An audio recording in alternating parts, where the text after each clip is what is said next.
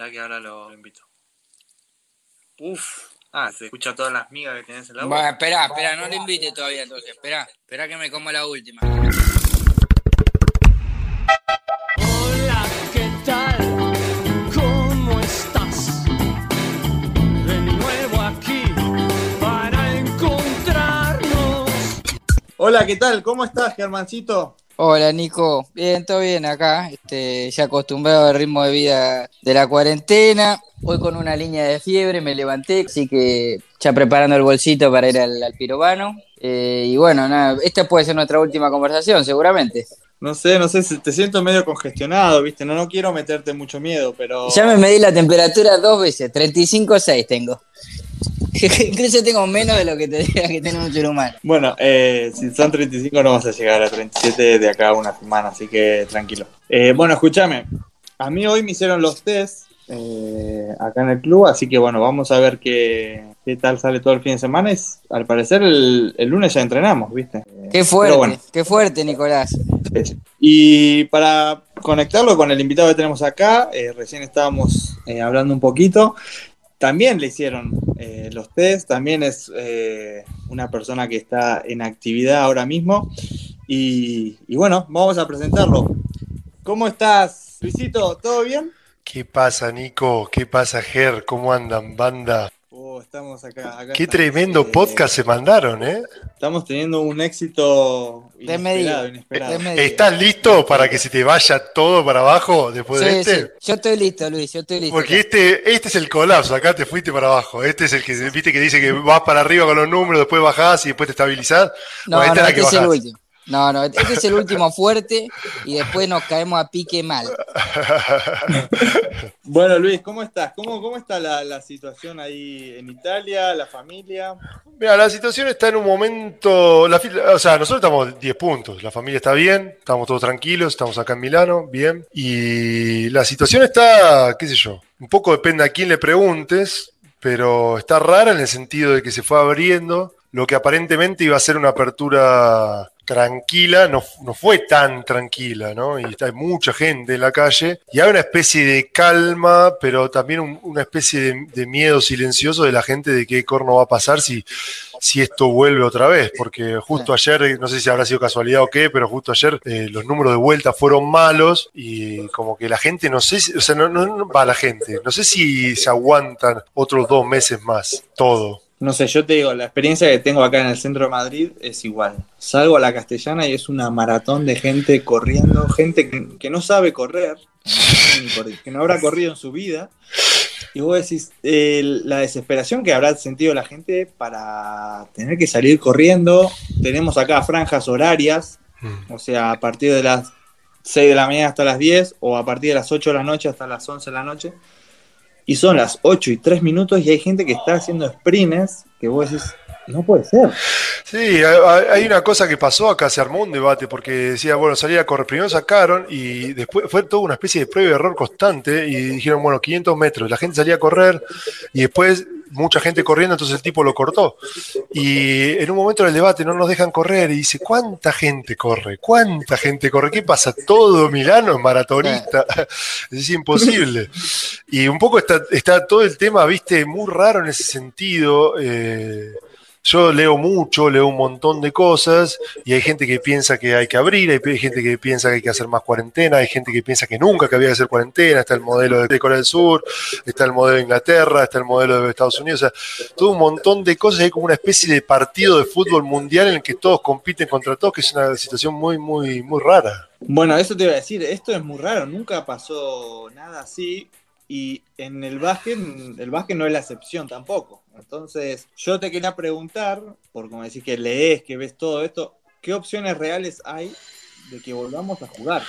Mirá, la pregunta... estás esperando Euroliga, ¿no? Sí, la pregunta es compleja en el sentido de qui- quién es quién, es quién digamos, quién. Yo, vos, en Argentina, en la NBA, es decir, tiene muchas respuestas.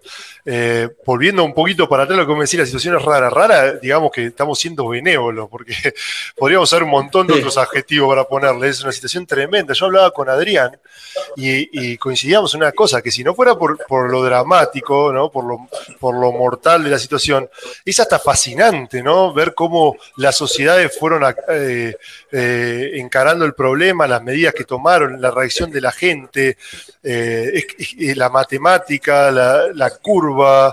Eh, es casi como hasta fascinante si no fuera por, lo- por el dramatismo que tiene. Estoy seguro que va a haber cientos de películas y de libros y de series que van a hablar de esto que estamos viviendo en este mismo mes. Con respecto a tu pregunta en particular, yo pienso que las chances son muy bajas. No veo. eh, A ver, yo te estoy hablando, digamos, de una opinión casi como la misma que puede tener cualquiera, porque no es que na- nadie de la Euroliga me llamó, nadie de- del club me llamó, nadie realmente me dijo, no tengo una información privilegiada, pero yo lo veo muy difícil. Si estamos diciendo que la gente no puede salir de las casas, estamos diciendo que la gente no puede viajar, estamos diciendo que no se puede ir a otro país, estamos diciendo, ¿cómo vos hacés para mover toda la maquinaria que tiene que mover un partido de básquet o un partido de fútbol? Eh, y mucho más aún, ¿cómo vos hacés para juntar a gente, no sé cuántos países, cuántas nacionalidades hay en la Euroliga, pero habrá 30 nacionalidades diferentes, quizás más. Toda esa gente están todos en sus países y tienen que venir para acá. Habrá, no sé, 50 americanos que están en Estados Unidos, hay argentinos, hay brasileros. eh, es realmente casi como imposible pensar en que vos vas a poder juntar a toda esa gente durante un mes en un lugar que esté seguro, libre de virus y que van a poder realizar una actividad que es imposible mantener separación durante un mes entero. Me, me da eh, como que no, no lo veo posible, pero bueno, ellos insisten que es posible, eh, por algo lo dirán. Luis, y hasta, hasta este momento donde se paró la competencia, ¿cómo te venía sintiendo de regreso a la Euroliga, de- del roce con jugadores este, que hacía años no te enfrentabas, incluso más jóvenes, eh, la experiencia en Italia, ¿cómo, cómo lo venías llevando vos? Yo estaba muy bien, estaba muy contento. Eh, obviamente, viste el año como, como es, ¿no? Tenés días que juegas mejor, juegas mejor, tenés partidos que ganás, que perdés, tenés momentos en el que estás muy bien, en la clasificación y el equipo tiene un buen ánimo y hay momentos que es mucho peor, pero estaba siendo un año muy divertido para mí. Eh, hasta que, bueno, pasó esto, ¿no? Porque tampoco es que pasó de un día para el otro, sí que fue bastante rápido, pero fue como, como un progreso. Me acuerdo todavía latente un momento en el cual estábamos en un partido y viene un árbitro español y me saluda y me dice, ¿qué? Me dice, ¿a que estás contento de que no estás en China? Claro, en China estaba el virus, ¿viste? Estaba ya... Y yo le hice un comentario también, no me acuerdo exacto, pero de- en la misma línea, y cómo me arrepiento de ese comentario, ¿viste? Porque un- tres meses después estoy acá en mi casa, en plena cuarentena, sin jugar, sin entrenar. Bueno, catástrofe total, pero la estaba pasando muy bien. Bueno, sin entrenar, pero algo te estás manteniendo. Sí, ¿no? sí, sí, yo estoy entrenando y ahora, eh, ahora se puede volver a entrenar. También eso fue un problema acá. Eh, de hecho, el domingo pasó una situación muy curiosa que creo que fue Conte, no sé si fue Conte o el, ministro de, de-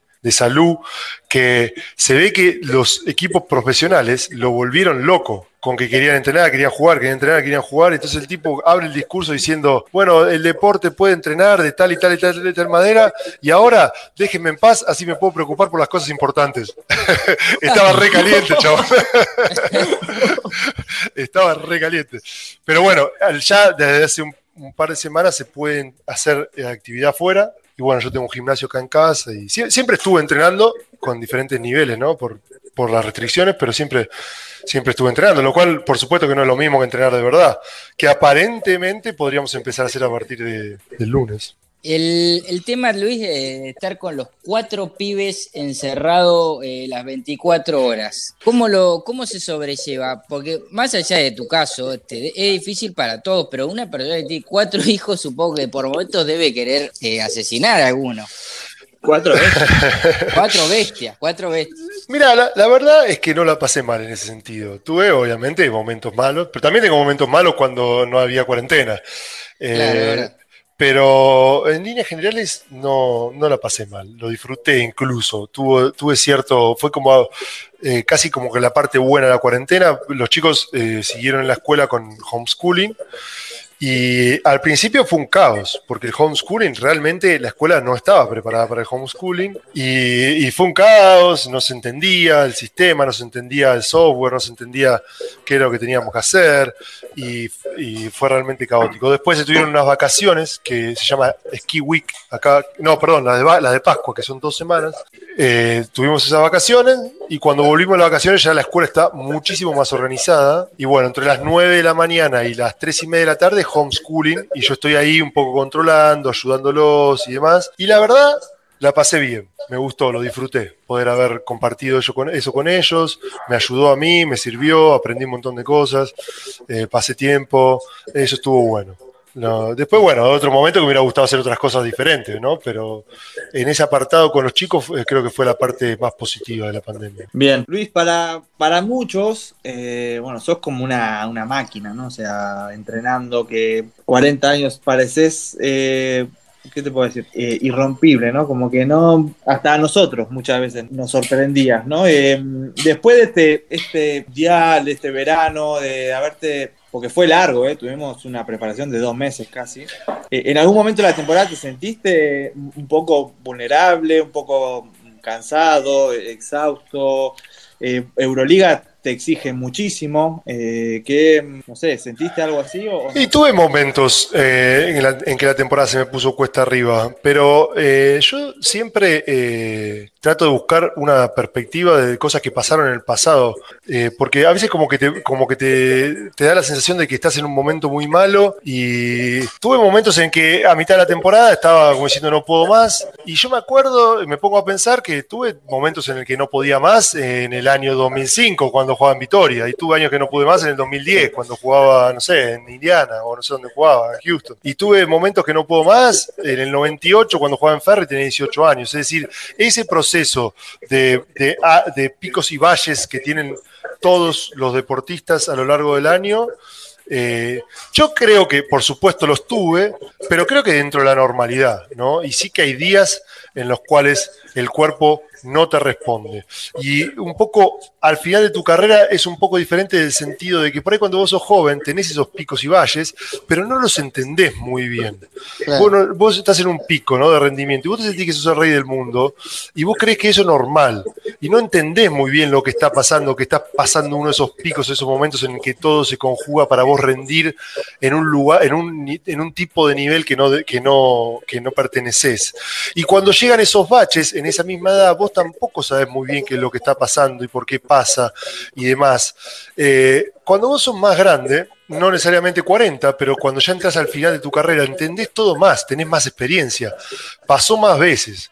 Entonces, eh, es como que para, los dos lados, por un lado está siempre eh, la nube constante, que es obvio que me pasa esto porque tengo 40 años, y por el otro lado está eh, esto de, saberlo y entenderlo y tomarlo de otra manera, que te ayuda también a poder jugar más de temporada manejando esos picos y valles de la forma mejor, mejor Hay momentos en los que el cuerpo no te reacciona y eh, a esto iba, en el que vos conocés a tu cuerpo y vos sabés, cuando vos sos joven no tenés idea qué es lo que tenés que hacer, qué- cómo dormir, cómo comer, cómo entrenar, nada. Y cuando pasás por estos lugares, no sabés por qué estás en estos lugares. Probablemente hiciste todas las cosas mal para estar en ese lugar en ese momento, pero no sabés. Cuando sos grande, vos haces todas las cosas bien, porque sabés más, sabés cuidar, sabés comer, sabés descansar, sabés entrenar, pero hay momentos que tu cuerpo te abandona. Y da igual cuánto vos hayas dormido el día anterior o cuánto hayas entrenado el mes pasado, te abandona. Y eso te genera una especie de eh, impotencia que es angustiosa, que, que es fea, es como un recuerdo de que estás en el final. Y son momentos eh, un poco más desagradables cuando, cuando te pasan. Eh, pero también te acostumbras. Empiezas a ser veterano a los 33, 34 años. Es decir, yo no soy nuevo en esto de ser viejo para el básquet, si se quiere, el juego de palabras. Tenés, eh, tenés experiencia hasta para hacer Y que, eh, que esto empieza a pasar a los 32, 33 años, en donde vos ya no sos Superman y que vos de repente te levantás y pero como si yo estas cosas y podías jugar igual. Y de repente te empezás a dar cuenta que necesitas hacer más cosas. Al principio de tu carrera vos haces cualquiera y rendís, te sale todo bien. Cualquier cosa que vos hagas bien mejorás un montón. El esfuerzo es muy poco para muchísimo beneficio. A medida que vos vas pasando cantidad de años en tu carrera, esa línea se va invirtiendo y vos tenés que hacer cada vez más cosas para conseguir menos. El resultado es menos y menos, lo que vos mejorás es cada vez menos, hasta que llega un punto que mantenerte tu máxima ambición y después, al final de tu carrera, es empeorar lo menos posible, ¿no? Pero el esfuerzo es cada vez más. Es decir, vos al principio haces poquito esfuerzo para mucho beneficio y terminás tu carrera haciendo muchísimo esfuerzo para simplemente no ser un desastre. Pero pensá, Luis, que tu caso además es un caso de un tipo que ah, en, este momento de su carrera de ya desenlace está brillando. Pensá también los múltiples casos de jugadores que no llegan ni llegan ni a los talones y en esta recta final la llevan para el orto, ¿viste? No, no, no, no, no pueden, no pueden sostener la situación, debe ser muy difícil. Es, es difícil, es difícil. Y al final también del día, eh, cada uno, es como que todas estas, todas estas líneas, todas estas varas para medir son, son propias, ¿no? Eh, yo jugué el Mundial y estaba muy contento, evidentemente. Pero si ese Mundial lo hubiera jugado LeBron James, hubiera sido un desastre.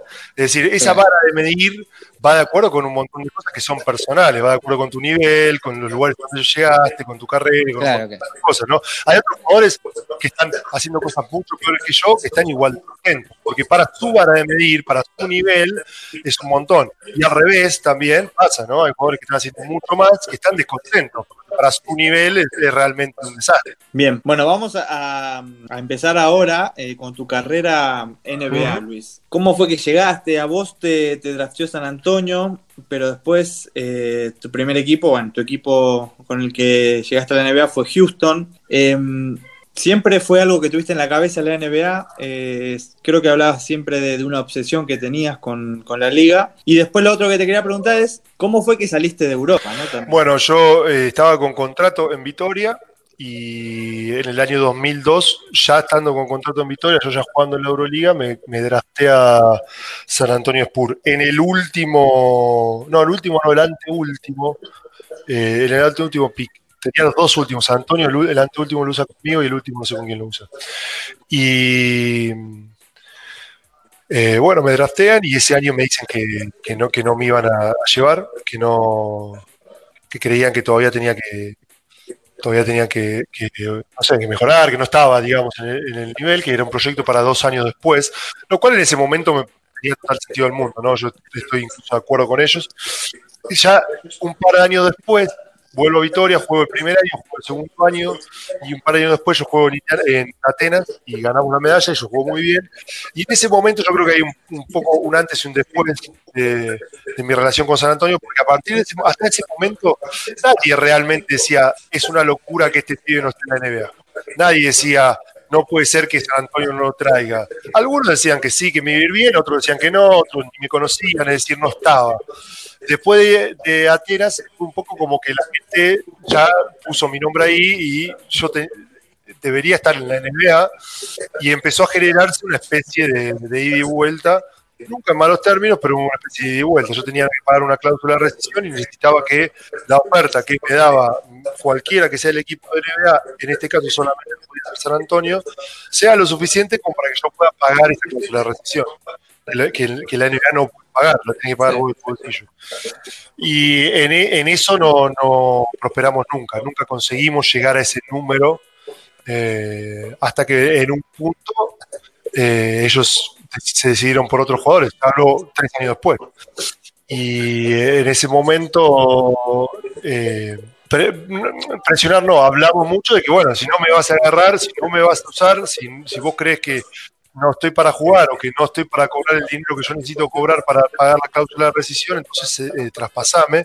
Y durante un tiempo ellos como que no lo quisieron hacer y finalmente lo hicieron, cosa que les voy a estar eternamente agradecida. Sí. Y bueno, me traspasaron a Houston y firmé con Houston. Firmé con Houston 15 minutos después de haberme traspasado. Ya habíamos hablado previamente con Houston de que si me traspasaban iba a firmar. Bien, bien, Van, vos sentías entonces como que eh, en Europa eh, o en el mundo FIBA habías, eh, ya habías tocado el techo, ¿no? Como que habías eh, llegado a un punto que vos necesitabas ir a Yo la NBA, ¿no? tenía una obsesión por la NBA. Yo estaba desesperado por jugar a la NBA. A mí me, me- Eh, yo sentía que si uno quería. A ver, si uno no tiene nivel para jugar en la NBA, no tiene nivel para jugar en la NBA. Eso no, no podés ir a obligar a nadie a que te contrate. Eh, pero yo sentía después de Atenas de que realmente estaba en ese lugar. Estaba con, con- con nivel como para jugar y quería hacerlo. Era mi, era mi sueño, pero a, su vez también era mi objetivo, la oportunidad de, primero, ver qué tan, le- qué tan lejos podía yo llegar y ver si podía competir con los mejores del mundo. Eh, y bueno, hasta que no lo conseguí, no, no descansé. Bien. Eh, bueno, después de Houston pasaste por, por muchos otros equipos, ¿no? Eh, Phoenix, Indiana, Toronto, los Nets de New Jersey. O sea, ¿cómo fuiste llevando eh, el hecho de, de ir cambiando? ¿Te fuiste traspasado? ¿Fuiste cortado también? O sea, todas esas situaciones que tiene la NBA en sí, como un negocio, como dicen muchos, o... o, eh, ¿Cómo la fuiste llevando, tu familia, ir cambiando de un lugar a otro eh, año tras año, después de, de muchos años en Houston? Eh, ¿Cómo lo aceptabas? La verdad que lo aceptaba totalmente. A ver, me hubiera encantado poder tener, tener estabilidad, poder viajar menos, de estar en, eh, en un lugar, y, eh, pero la realidad es que eh, la gran mayoría de las carreras NBA no se construyen con la estabilidad. No, no NBA, del mundo. Es decir, son muy raras las carreras que se construyen en base a estar en un lugar y, que, y estar cómodo en un lugar. Las carreras van fluyendo y va yendo de un lugar a otro y vos vas evolucionando hasta que te estancás y después vas empeorando y con toda esa, con toda esa, con todo ese vaivén te vas moviendo, te vas moviendo equipos mejores, después equipos peores, a roles mejores, a roles peores, y tiene toda la naturalidad del mundo, es lo más normal. Eh, me hubiera gustado poder quedarme en Houston toda mi carrera, me hubiera encantado, pero eh, jugué 10 años en la NBA, del cual el 80% de los partidos fui titular, eh, me- tuve la oportunidad de jugar finales de conferencia, hasta los 36 años jugué la final de conferencia de titular, el último partido que quedamos eliminados, yo entro de titular con Toronto Raptors, perdimos 4-2 con, con Cleveland, es decir, son cosas que si vos me las decías cuando yo tenía 15 años, eran totalmente imposibles de, de asimilar para mí o para cualquiera que esté alrededor mío. Entonces, eh, tener una liga como la NBA, en donde están los mejores del mundo, donde tiene las mejores condiciones de vida del mundo, donde tiene los mejores sueldos del mundo, los mejores beneficios por carrera del mundo, los mejores beneficios durante la carrera de cualquier otra liga, aviones privados, hoteles cinco estrellas, canchas llenas, eh, todo tipo de parafernalia que hay alrededor de un partido de básquet. Y esperar que ese mundo no sea hiper profesional y a su vez no sea hiper cruel, no es realista realmente. Claro. ¿no? Vos tenés que esperar de que cuando llegue el momento que vos no jugás bien, tu situación cambie para peor. Así como cuando vos jugaste bien, tu situación cambió para mejor. El hecho de que cuando vos, por ejemplo, en algún momento de mi carrera, cuando yo, Houston me hizo el Amnesty o cuando en Brooklyn me cortaron, había gente que me escribía y me decía, no, con todo lo que vos hiciste por ellos, con todo lo que vos jugaste, con lo que hiciste. A ver, en el momento que lo hiciste, te lo pagaron, o te lo di- o, te- o jugaste titular, o te renovaron, o en el momento que no lo hiciste, te fuiste. Es decir, que en el momento en el que vos no estás al nivel, el sistema te elimine, no hace más que realzar lo que alguna vez vos conseguiste. Eh, eh, al final del día es de lo que se trata en un entorno hiperprofesional. Y la NBA es el entorno más eh, hiperprofesional y más hipercruel que existe a nivel básquet. Sí, eh, yo personalmente, eh, bueno, cuando, cuando tuve la suerte ¿no? de estar en San Antonio y todo, yo estaba feliz, ¿no? Eh, para mí era llegar muy lejos, pero también el- sentía eh, el hecho de querer jugar, ¿no? Eh, de no, estar- no entrar en la rotación, de, de decir, bueno, ¿cuándo me toca? O cu- ¿cuándo, ¿cuándo va a ser mi momento, viste? Y, y no, hay equipos o hay decisiones que toman los equipos que en los que vos capaz no estás en la rotación. Eh, yo quería preguntarte un poco, fue lo último que te sucedió en los Nets, ¿no? Creo, ¿eso fue, mm, fue duro para vos? Mira, en el momento yo lo entendí, ¿no? Eh, ellos me, llevan a, a Brooklyn pensando en, que yo cumplí un rol de veterano, al cual yo no logré adaptarme. En el momento cuando me lo ofrecieron, me pareció que, lo iba a poder hacer y después no me gustó. Pero no me gustó desde el punto en el cual yo no lo sentía. No, no, no es que no me gustó pensando eh, que fueron injustos conmigo, que me basurearon, que me usaron. Nada, ellos simplemente me ficharon y eh, en ese momento yo me mataba por jugar. Y ellos no querían que yo jugara, yo estaba ahí para otras cosas, los jugadores que iban a jugar ya estaban. Y eso generaba cierta incomodidad en el rol que no era lo que yo tenía que hacer. El rol mío era el de proveer veteranía, el de entrenar, pero entrenar lo suficientemente como para empujar a los jugadores jóvenes a que mejoren, pero dejándolos y entendiendo que era el momento de ellos, que no era mi momento. Y, fue un rol que a mí no me salía también. Eh, y bueno, lo descubrí en ese momento, ¿no? Y no funcionó. Pero no lo tomo con negatividad, no lo tomo con, con animosía para el equipo ni nada. De hecho, si los veo, eh, terminé muy bien con ellos. Ellos buscaban otra cosa y yo buscaba otra cosa. Yo buscaba jugar. A mí me gusta jugar. Eh, me gusta ta- ver si yo puedo torcer el destino del partido, si yo puedo influir en el resultado final de la franquicia o del equipo.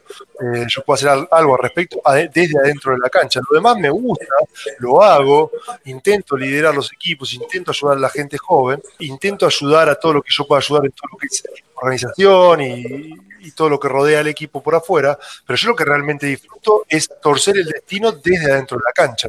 Y bueno, eso no, en la NBA no lo podía hacer más y por eso fui a otro lugar. Luis, y en este contexto de NBA de negocio, este, ¿se puede explicar también desde ese lugar que no, algo que a la gente le está costando mucho entender, que es por qué no está en un- este momento un argentino jugando en NBA, eh, desde esa lógica? Mira, eh, yo en- entiendo que vos estás eh, diciendo la NBA negocio como algo negativo. Yo no veo nada negativo que la NBA sea un negocio. Y además, ¿qué sería el negocio? El negocio sería ganar. Y el mismo negocio que tienen los demás equipos. Todos los equipos de la NBA quieren salir campeones. Eh, toda esa gente que, que los dueños de los equipos tienen muchísimo dinero y con ese muchísimo dinero que tienen, una franquicia en promedio vale 3 billones de dólares, es decir, 3 mil millones de dólares. Cada uno de esos dueños tiene mucho más que eso, porque si tuviera eso solo no podría haberse comprado el equipo. Con ese dinero, yo a mí, sin saber muchísimo de finanzas, se me ocurren 150 mil negocios mejores que la NBA. Ellos podrían hacer cualquier cosa para ganar dinero.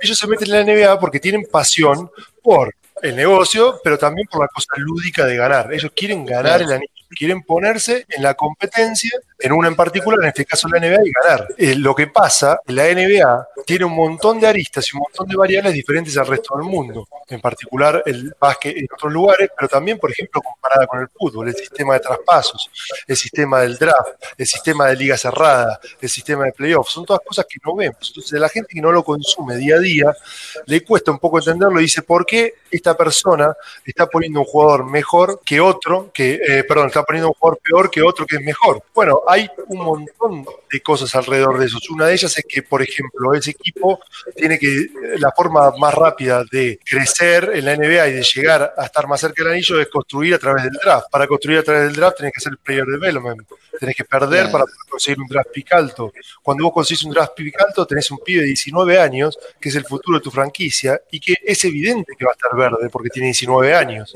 Entonces vos por ahí tenés uno de 27, 28, que está mejor parado que ese 19. Pero ese de 27, 28 no te lleva a ningún lugar porque ya sabes que su límite es mucho más, su techo es mucho más bajo que el de 19, a pesar de que su realidad es mucho más alta. Entonces, eso es política, eso es negocio, bueno, es el negocio de ganar, es cómo yo llego a ganar el anillo lo más rápido posible. Ese es el negocio que tiene la NBA. Lo que pasa es que las reglas de juego son diferentes, entonces a la gente que no la entiende le cuesta un poquito más entenderla. Eh, eso con respecto a la parte que vos describís la NBA como un negocio. Yo describo la NBA como un negocio de la misma manera que describo a la Euroliga como un negocio, a la Liga Argentina, y todo es un negocio. ¿Qué es el negocio? Ganar.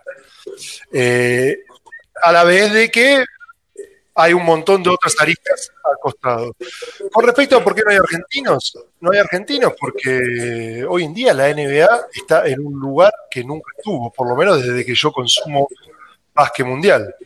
Eh, las diferencias son las más grandes que hay desde siempre. La NBA, eh, las cosas que están haciendo los jugadores en la NBA hace 10 años, cuando yo llegué, o 13 años cuando yo llegué a la NBA, se pensaban que eran literalmente imposibles de hacer. Tenemos una capacidad atlética, una talla, una fuerza, una velocidad, una potencia, mezclada con un talento y con, con- con habilidades que creíamos que eran imposibles. Y llegar ahí es muchísimo más duro de lo que era llegar antes, porque el nivel es mucho más alto. A su vez de que la NBA como estructura creció abismalmente más rápido que cualquier otra liga. Y hoy, hoy vos encontrás jugadores en la NBA, aproximadamente uno por equipo, que cobran más que el presupuesto entero del mejor equipo de la Euroliga.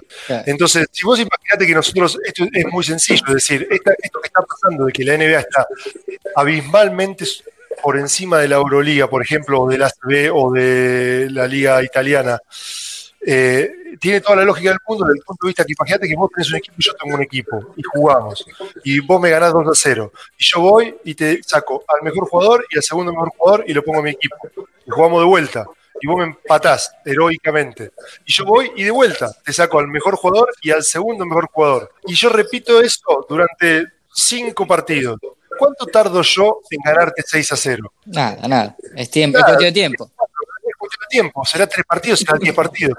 Eso es lo que hace la NBA con el resto de la Liga del Mundo. Sale el mejor jugador de la Euroliga, dámelo por acá. El segundo mejor, dámelo por acá.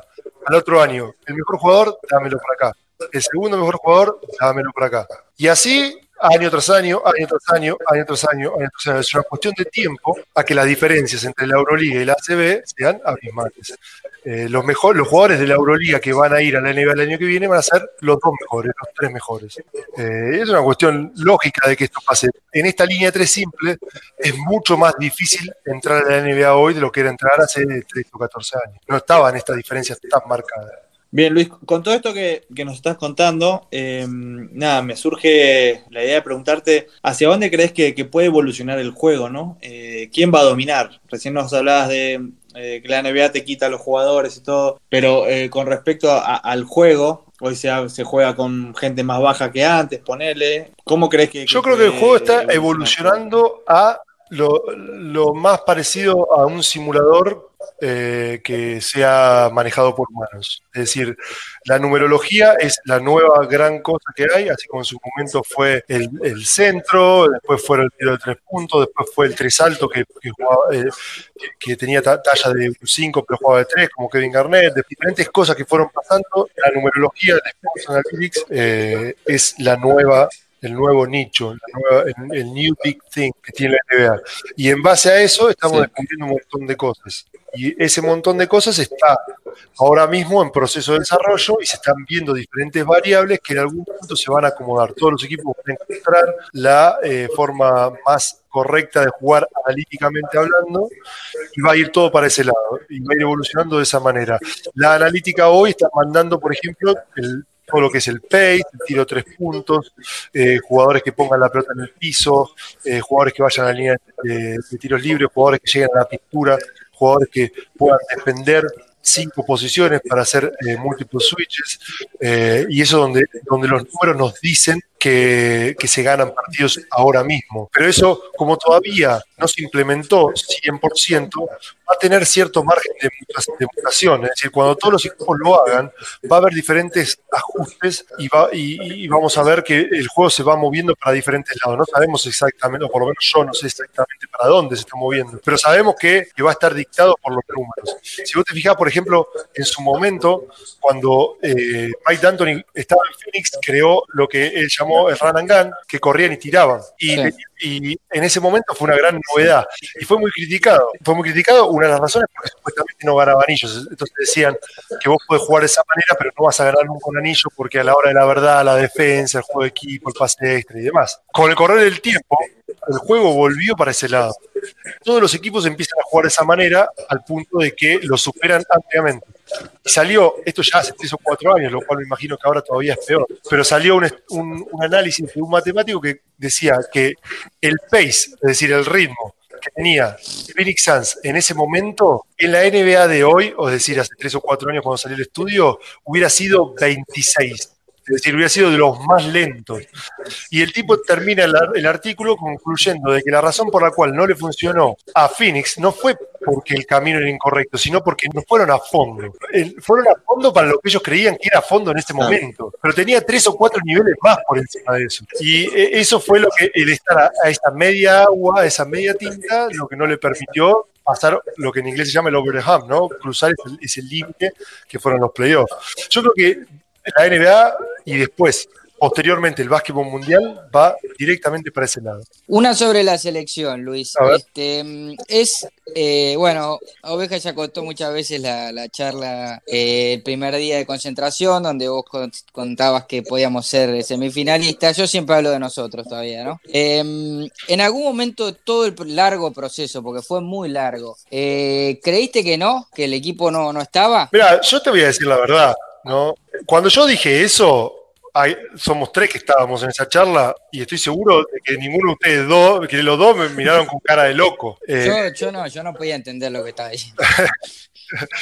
Yo, yo, yo eh, veía las caras El- de el- mis compañeros y era. Sí, era casi como gracioso ver la cara de pánico que pusieron todos, como diciendo, estás loco.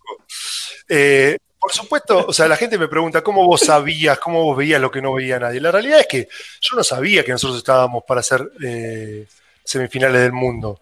Eh, yo no lo sabía, no tengo forma de saberlo. Y yo sé que nosotros tenemos a nivel potencial dificultades, que hay equipos que están más armados que nosotros, más preparados que nosotros, con más talento que nosotros, con más talla, con más preparación, con más años de antigüedad. Eh, pero hay una realidad, hace mucho tiempo, escuché una nota del entrenador, el viejo entrenador de las Leonas, que contaba de que ellos estaban ahí eh, luchando por entrar a ganar la medalla. Iban a, los Juegos Olímpicos, a los Mundiales, a, ganar la medalla. Y siempre perdían, perdían en cuarto final, perdían el, el partido tercer y cuarto puesto, siempre quedaban ahí al borde. Y llegó el tipo a un, a, a un momento, a un, torneo y dijo, todos los años se juntaban antes del torneo y decían, el objetivo es la medalla. Y ese, torneo, el torneo, no sé, 4 o 5, no me acuerdo, dice, vamos a salir campeones. Todos lo miraron como diciendo, vos estás loco, si no podemos ganar la medalla, que era lo que queríamos en el torneo pasado, ¿cómo vos querés salir campeón? Que son cuatro puestos más. Y el tipo, como loco malo, vamos a salir campeones. Terminan ganando la medalla de plata. Y el tipo cuenta una cosa que es una realidad que está estudiada por un millón de personas, que la mente pone un límite en las cosas. Si vos creés que vas a llegar a algún lugar y que no podés pasar de ese lugar, vos no vas a pasar de ese lugar.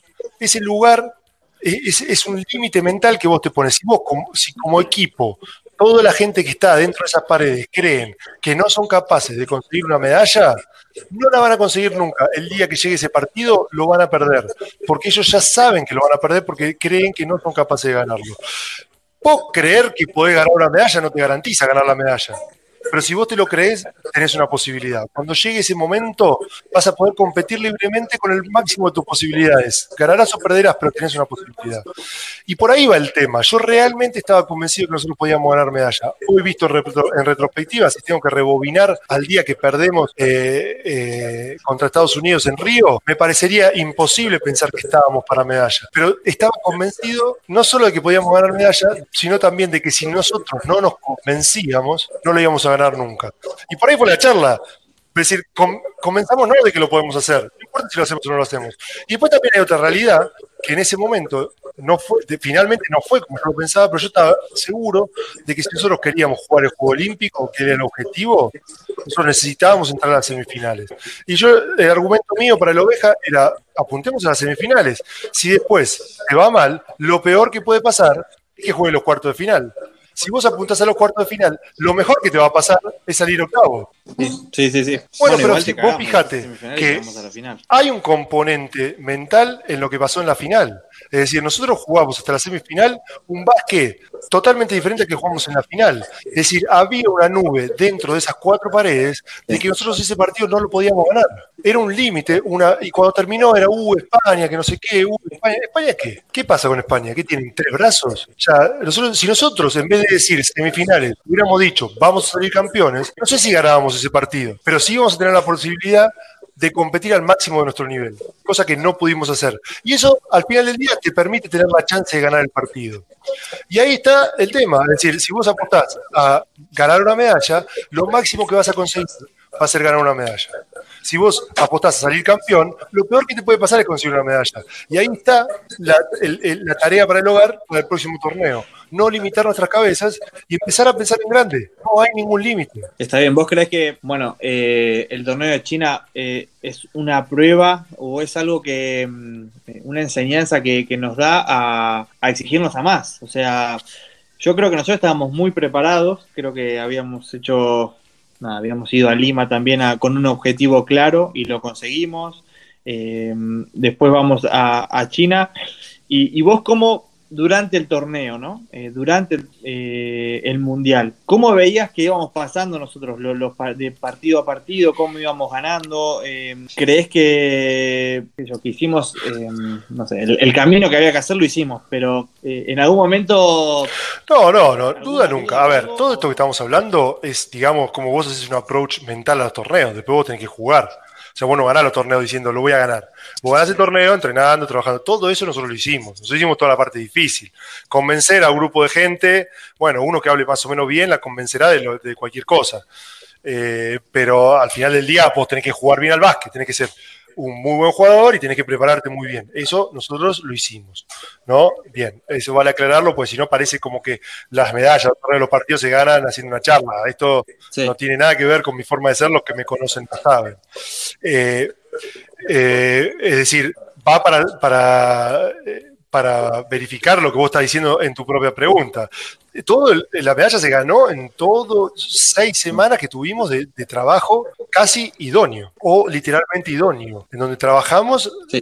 eh, casi perfecto, como yo no me acuerdo nunca de haber trabajado en una selección, en cuanto a cantidad, calidad y en cuanto a un montón de otras cosas, eh, eh, predisposición, un montón de cosas. Eh, fue realmente una concentración, una preparación modelo. Ahora, vos después el, el rival juega y los otros también se pueden preparar de la misma manera y los otros pueden tener más talento y podés tener un mal día y pueden pasar un montón de cosas. Tranquilamente, tranquilamente, Nico, con todo igual, con la misma mentalidad, con la misma, con la misma convicción, con el mismo equipo en la misma ciudad y en el mismo partido, nosotros podríamos haber perdido el partido en Nigeria. Y estamos hablando ahora de un mal torneo. Estábamos ganando por dos puntos y faltaban 12 minutos para que termine el partido. Podríamos haber perdido el partido después contra Rusia. Podríamos haber perdido cualquier partido entre medio, podríamos haber partido, perdido el partido de Serbia y estaríamos hablando de otra cosa totalmente diferente. Es decir, al final del día, estas cosas pueden pasar. Vos lo que haces haciendo las cosas bien previamente es dándote una chance. Es tratar de lograr el, el pico más alto rendimiento para tu propio, eh, tu propio pico, tu propio techo, acercarte lo más posible al- a, a lo que vos podés dar como, como equipo o como jugador. Y después eso, eso te va a llevar a algún lugar, ¿no? Y eso, ese lugar, es el lugar en donde a vos te... eh, ese lugar es el éxito. Si vos llegaste a tu pico de rendimiento o cerca de tu techo como equipo, eso es éxito. La medalla es un montón de otras cosas que vos no tenés tanta influencia. Bien, y, y no lo llevarías más atrás al hecho de, de que muchos de nosotros, eh, capaz con no tanta experiencia, hayamos compartido una Olimpiada como la de Río, junto con, con Manu, con Chapu, con Cabeza, con vos, eh, y después de armar un proceso con los que, una base de los que hayan estado en Río, jugar la, la AmeriCup, salir segundos, eh, jugar unas eliminatorias, unas ventanas eh, con mucho compromiso, ¿no? Eh, no solo por parte de los jugadores, sino también eh, de la confederación, de, la CAP. Creo que en todos, estos años se mostró una manera de trabajar, una, identidad clara entre los jugadores y la CAP. Eh, y creo que eso también tiene que quedar como un precedente. O sea, nosotros ahora entramos eh, en otro momento de CAP, eh, que obviamente por todo esto no sabemos qué es lo que va a pasar. Eh, ¿Cómo ves lo que puede llegar a venir? Bueno, mira, eh, la selección. vamos por parte del principio de la pregunta. Yo pienso que hay un punto de inflexión que no es Río. Yo pienso que hay un punto de inflexión que es post Río, en el cual yo creo que en Río es el momento en el que finalmente nosotros, nosotros pasamos página como equipo. Y decimos, ya está, buenísimo dorada, buenísimo, genial. Sí, totalmente. Hagan todo lo. Es, es, casi como gracioso cuando yo lo digo, ¿no? Pues yo estaba también ahí. ¿viste? Yo estaba en lo otro. Después estuve en lo de después, pero eh, sí, sí, parece sí, como que estoy hablando mal de la generación dorada y es ridículo si, si es el highlight de mi carrera, ¿no? Pero a nivel equipo, fue un punto en el cual se pasó de página. Ya está.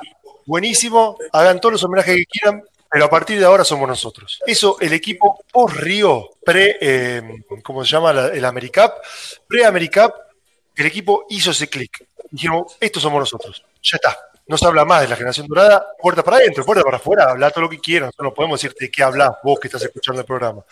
Puerta para adentro, esto es la selección argentina de básquet, y si les gusta, que les guste, y si no les gusta, no les guste. Nosotros vamos a trabajar bien, y vamos a jugar lo mejor que podemos. Y si ganamos, y vos estás contento, genial, y si perdemos, vamos a estar contentos nosotros porque llegamos a nuestro máximo. Ese clic pasó entre medio de Río y la AmeriCup. En la AmeriCup se empezó a trabajar de una manera diferente, como no se había trabajado. No fue perfecta, pero cada vez mejor, cada vez mejor, cada vez mejor. Individualmente, grupalmente, a nivel de desarrollo de jugadores, a nivel técnica individual, a nivel tiro, a nivel pesas, a nivel preparación física, a nivel alimentación, a nivel descanso, a nivel profesionales, a nivel viaje. Se empezó a trabajar de otra manera. Al año siguiente se le dio una vuelta. Ese torneo jugamos espectacular al año siguiente le dimos una vuelta de tuerca y después le dimos una vuelta de tuerca y después le dimos una vuelta de tuerca y llegó a lo que se, a lo que, eh, se consiguió en China, que para mí fue lo mejor que tuvimos eh, como selección nacional en preparación. Y eh, yo estuve, no sé, Germán po- podrá decirlo, en un montón, desde el 99 para acá. Es decir, estuve en alguna, como para decir que es la mejor. Tiene cierto valor que yo lo diga. Y eh, eso que conseguimos, lo conseguimos después de muchísimo trabajo, con un grupo de gente idónea, eh, que solamente lo consiguió ese grupo de gente. Entonces es muy difícil, y no lo había conseguido otro grupo de gente. Entonces es difícil que cambiando toda esa gente se vuelva a conseguir el mismo resultado. Es bastante difícil, porque no lo habíamos conseguido antes con otra gente, es probablemente que tampoco lo vamos a conseguir después con otra gente. Ahora, eh, puede haber gente que copie, puede haber gente que lo haga bien, puede que haber gente que le, le dé su propio toque, puede haber gente que venga nueva y que lo haga mejor, todas esas cosas pueden pasar, pero es difícil reproducir lo mismo con otra gente diferente. Luis, y, y un punto sobre lo que la, la primera parte de la respuesta de lo de la generación dorada. Durante muchos años, este, vos fuiste uno de los que decía que yo quiero estar cuando, cuando pase esto de la generación dorada para acompañar a la siguiente generación a ver hasta dónde podemos llegar. Este, y es como que se convivía con una fuerte mochila de, de- de presión de todo el tiempo tener que responder sobre el recambio, sobre la transición, sobre si iba a poder mantener competitividad la selección. ¿Te iba rompiendo un poco las pelotas internamente el tema? Sí, sí, de hecho, yo creo que eh, fui de los que, de los que más afectado estuvo por esa comparativa constante, si se quiere, o por esa sombra de la generación dorada, porque veía que era imposible construir algo con, con esa situación como estaba, ¿no? Eh, se veían situaciones constantemente en las cuales los jugadores idolatraban a sus propios compañeros de una manera de la Absurdo. que no es saludable. ¿Entendés? Los entrenadores idol- idolatraban a los jugadores de una manera que no es saludable para un equipo. Puede ser que sea inevitable, pero no es saludable. Eh, puede ser que los jugadores que fueron idola- idolatrados no hicieron absolutamente nada para que los idolatren. Se comportaron exactamente igual que los demás, fueron humildes, entrenaron, laburaron, etc. Pero eso no hacía más que acrecentar el problema, porque eh, encima decía, encima estos son humildes y no sé qué, y más, más idolatría, eh, más, eh, más pedestal.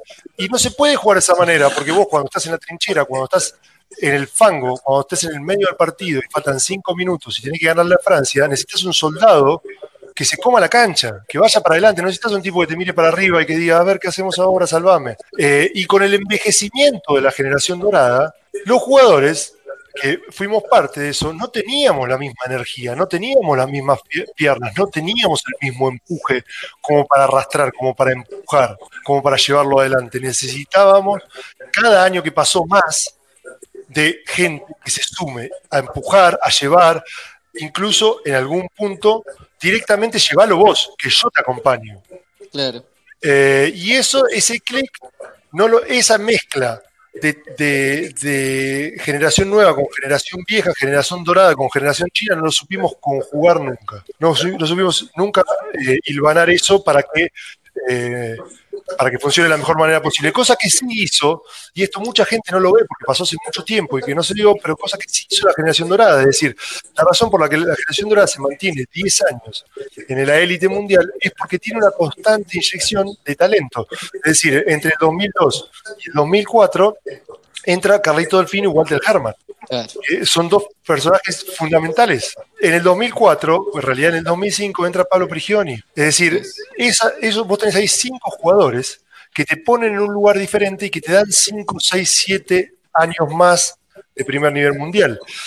cuando vos no conseguís eso, esa inyección de talento, del, nivel, del mismo nivel de talento, durante mucho tiempo te pasa este, vac- este pequeño vacío que tuvimos, tampoco fue tanto, ¿no? Pero este pequeño vacío que tuvimos un par de años. Si nosotros hubiéramos podido con- conjugar esas dos generaciones mejor antes, quizás hubiéramos tenido eh, un poquito más de éxito en ese pequeño bache. Está bien.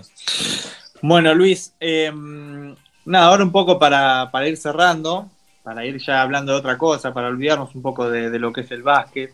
Nada, tengo acá un mensaje de, de un amigo que tenemos, Uh, que nada, dice, quiere que, que cuentes un- una historia, eh, lo quiero escuchar. Me gustaría que Luis cuente la vez que, mm, que fuimos a Castelli eh, en el avión, todo lo que nos pasó ese día y, y sobre todo el momento cuando tuvimos que llamar a nuestras esposas diciéndole que no podíamos volver. no, no sé, es que- Bueno, un abrazo para los tres.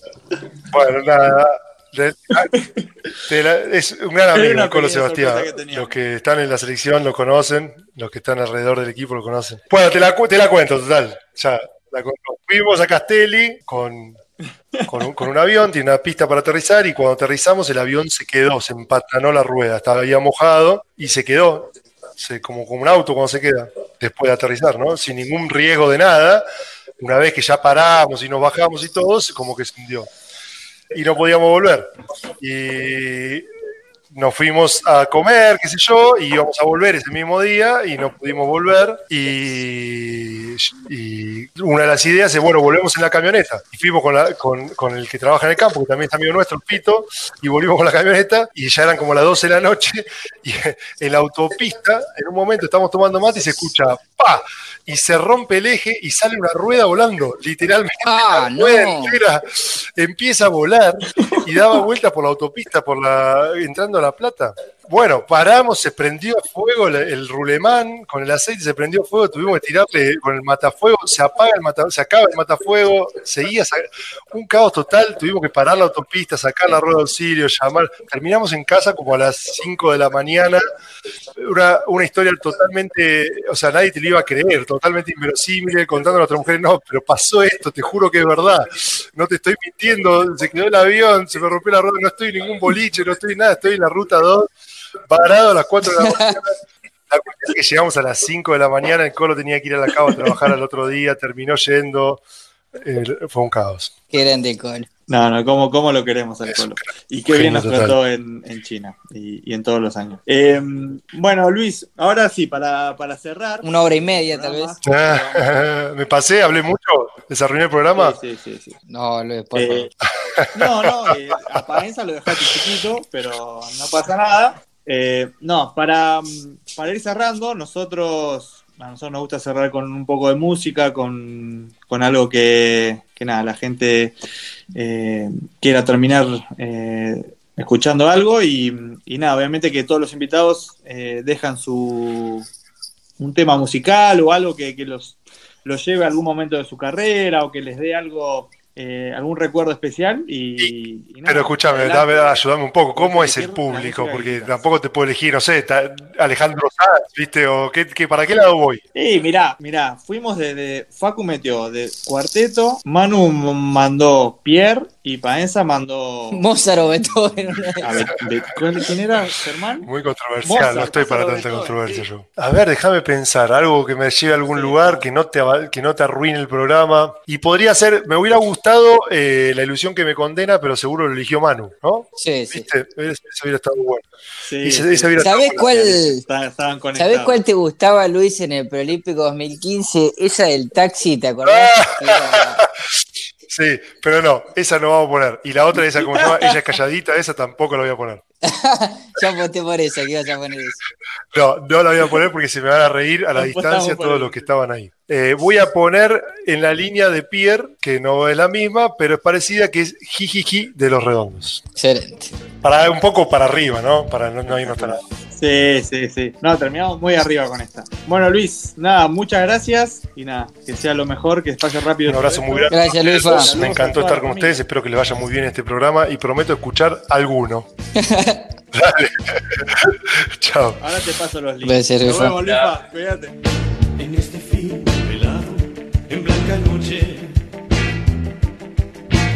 El hijo tenaz de tu enemigo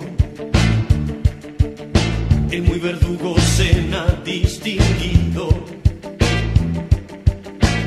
Una noche de cristal que se hace añicos.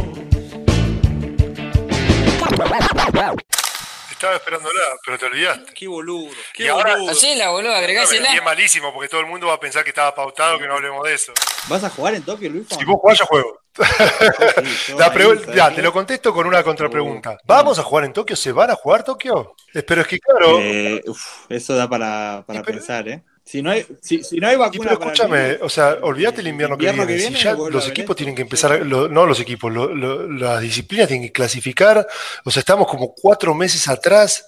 O sea, eh, para que se juegue el Juego Olímpico en julio, ponele, vos tenés que empezar en enero, ya tiene que estar todo solucionado. No estamos tan holgados como para pensar, es, es obvio que vamos a jugar en, en Japón. De hecho, ellos mismos dijeron, bueno, pusimos esta fecha, pero hay que ver cómo evoluciona todo. Cuando la gente me preguntaba, cuando pasó esto, la gente me preguntaba, a mí me causaba un poco como gracia en el sentido de decir, mira, o sea, ¿en qué te está preocupando? la situación está re complicada. Eh, honestamente, la idea mía siempre fue jugar en Tokio y me encantaría jugar en Tokio. Y si todo está bien, no, o sea, no se me ocurre ninguna razón para que no juegue. Pero a día de hoy no tengo ninguna seguridad de que se juegue Tokio, de que esté todo bien, de que eh, ahora está la noticia esta de que qué pasa si la NBA empieza en diciembre. Es decir, tantas piezas en movimiento que no. Es muy difícil contestar esa pregunta. Si, todo está bien, lo voy a jugar. Esa es la respuesta. Sí. No soñé.